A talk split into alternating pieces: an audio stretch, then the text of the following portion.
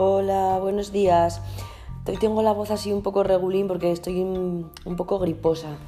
Eh, pero bueno, intentaré que, no transmitiros este, esta sensación así de, de plof que tengo.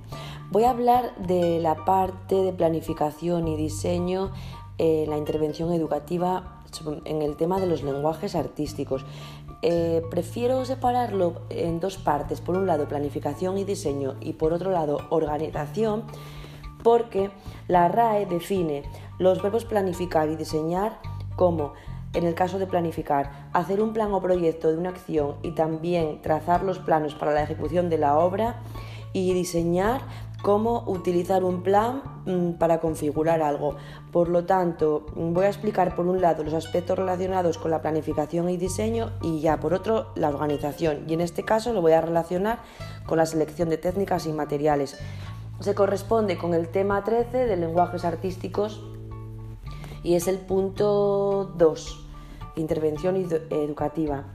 Bueno, si queremos diseñar una intervención educativa que sea adecuada a todo el alumnado, teniendo en cuenta su diversidad, debemos hacer una reflexión sobre el nivel de desarrollo y sus características, sus conocimientos previos, la motivación, los intereses, los diferentes estilos de aprendizaje y asegurarnos de que los contenidos que vamos a, trabajar están de acuerdo con su nivel madurativo para que el currículo no sea una barrera en el aprendizaje. Para esto haremos una evaluación inicial al comienzo de curso y también de cada unidad didáctica. Esto de la evaluación inicial de principio de curso, tenéis que echarle un vistazo para, saber quién la realiza, qué tipo de actividades eh, hay que preparar y todo. ¿Vale? Mm, bueno, eh, han de ser actividades creativas y motivadoras que nos den información, pero a la vez sirvan para despertar la curiosidad y el interés hacia, hacia las tareas que vamos a realizar en la unidad didáctica. Eh, también es necesario conocer y aprovechar los recursos del entorno en el que se ubica el centro, importante parte del proyecto educativo, para ofrecer escenarios reales y significativos. Para esto, en esta fase de planificación y diseño, se pueden planificar salidas al medio coordinándose con instituciones cercanas, como pueden ser salas de exposiciones, museos, teatros, recitales que tener en cuenta y se puede hacer un apunte aquí que para llevar a cabo una actividad complementaria hay que tener unas pautas, ¿no? Esas actividades complementarias forman parte de la programación didáctica, es uno de los siete puntos de la programación didáctica. Estas pautas son realizar actividades previas dentro del aula relacionadas con los contenidos de la salida, hacer actividades de de reflexión y consolidación después de la salida y a nivel de coordinación docente evaluar la salida con unos indicadores del logro. Por ejemplo, si la salida ha sido del interés del alumnado, si hay coherencia con el nivel de desarrollo, si está bien temporalizada, si es inclusiva, si, mm, si contribuye a, a mejorar, por ejemplo, el clima de aula, a trabajar ciertos valores. ¿Vale? Y ya hablando de diseño, si tal como viene indicado en el decreto 147-2014 de 23 de diciembre, que es el que regula la orientación educativa aquí en el Principado, hacemos un diseño del currículo basado en las pautas DUA, Diseño Universal del Aprendizaje, hemos de proporcionar al alumnado eh, diferentes, eh, diferentes formas de llegar y de expresar el aprendizaje. Entonces hay tres principios que marca el DUA. El primero sería proporcionar al alumnado múltiples formas de compromiso. En ese sentido hablamos de intentar mantener el interés, el esfuerzo, la persistencia y también la... Eh, las ganas de aprender, ¿no? Para esto, centrándonos en lo que es el lenguaje, en, los lenguajes artísticos, el área de educación artística, bueno, pues se puede favorecer, por ejemplo, que, elijan ellos lo que quieran dibujar o esculpir, si estamos haciendo, por ejemplo, una maqueta.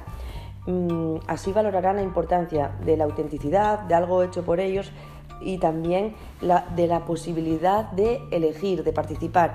Esto es muy importante para, para fomentar un clima democrático en el aula. También se pueden poner metas accesibles dependiendo de las diferentes capacidades.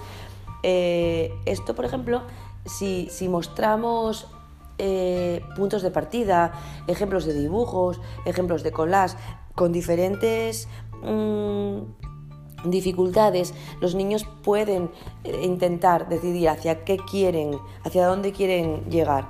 Otro ejemplo es ofrecerles la posibilidad de hacer una exposición en el pasillo, decorar la, mm, eh, la parte que corresponde, por ejemplo, a otro curso, a otro nivel de primaria. Mm, también hay que fomentar la reflexión a través de la coevaluación. Por ejemplo, imaginándose que son críticos de obras de arte y van a a visitar una exposición. También utilizando el color podemos eh, tener una economía de premios, de recompensas con diferentes colores, donde ellos pueden, por ejemplo, no solamente valorar la obra de los demás, sino también pues expresar con colores que sienten cuando escuchan una canción, cuando hacen una danza.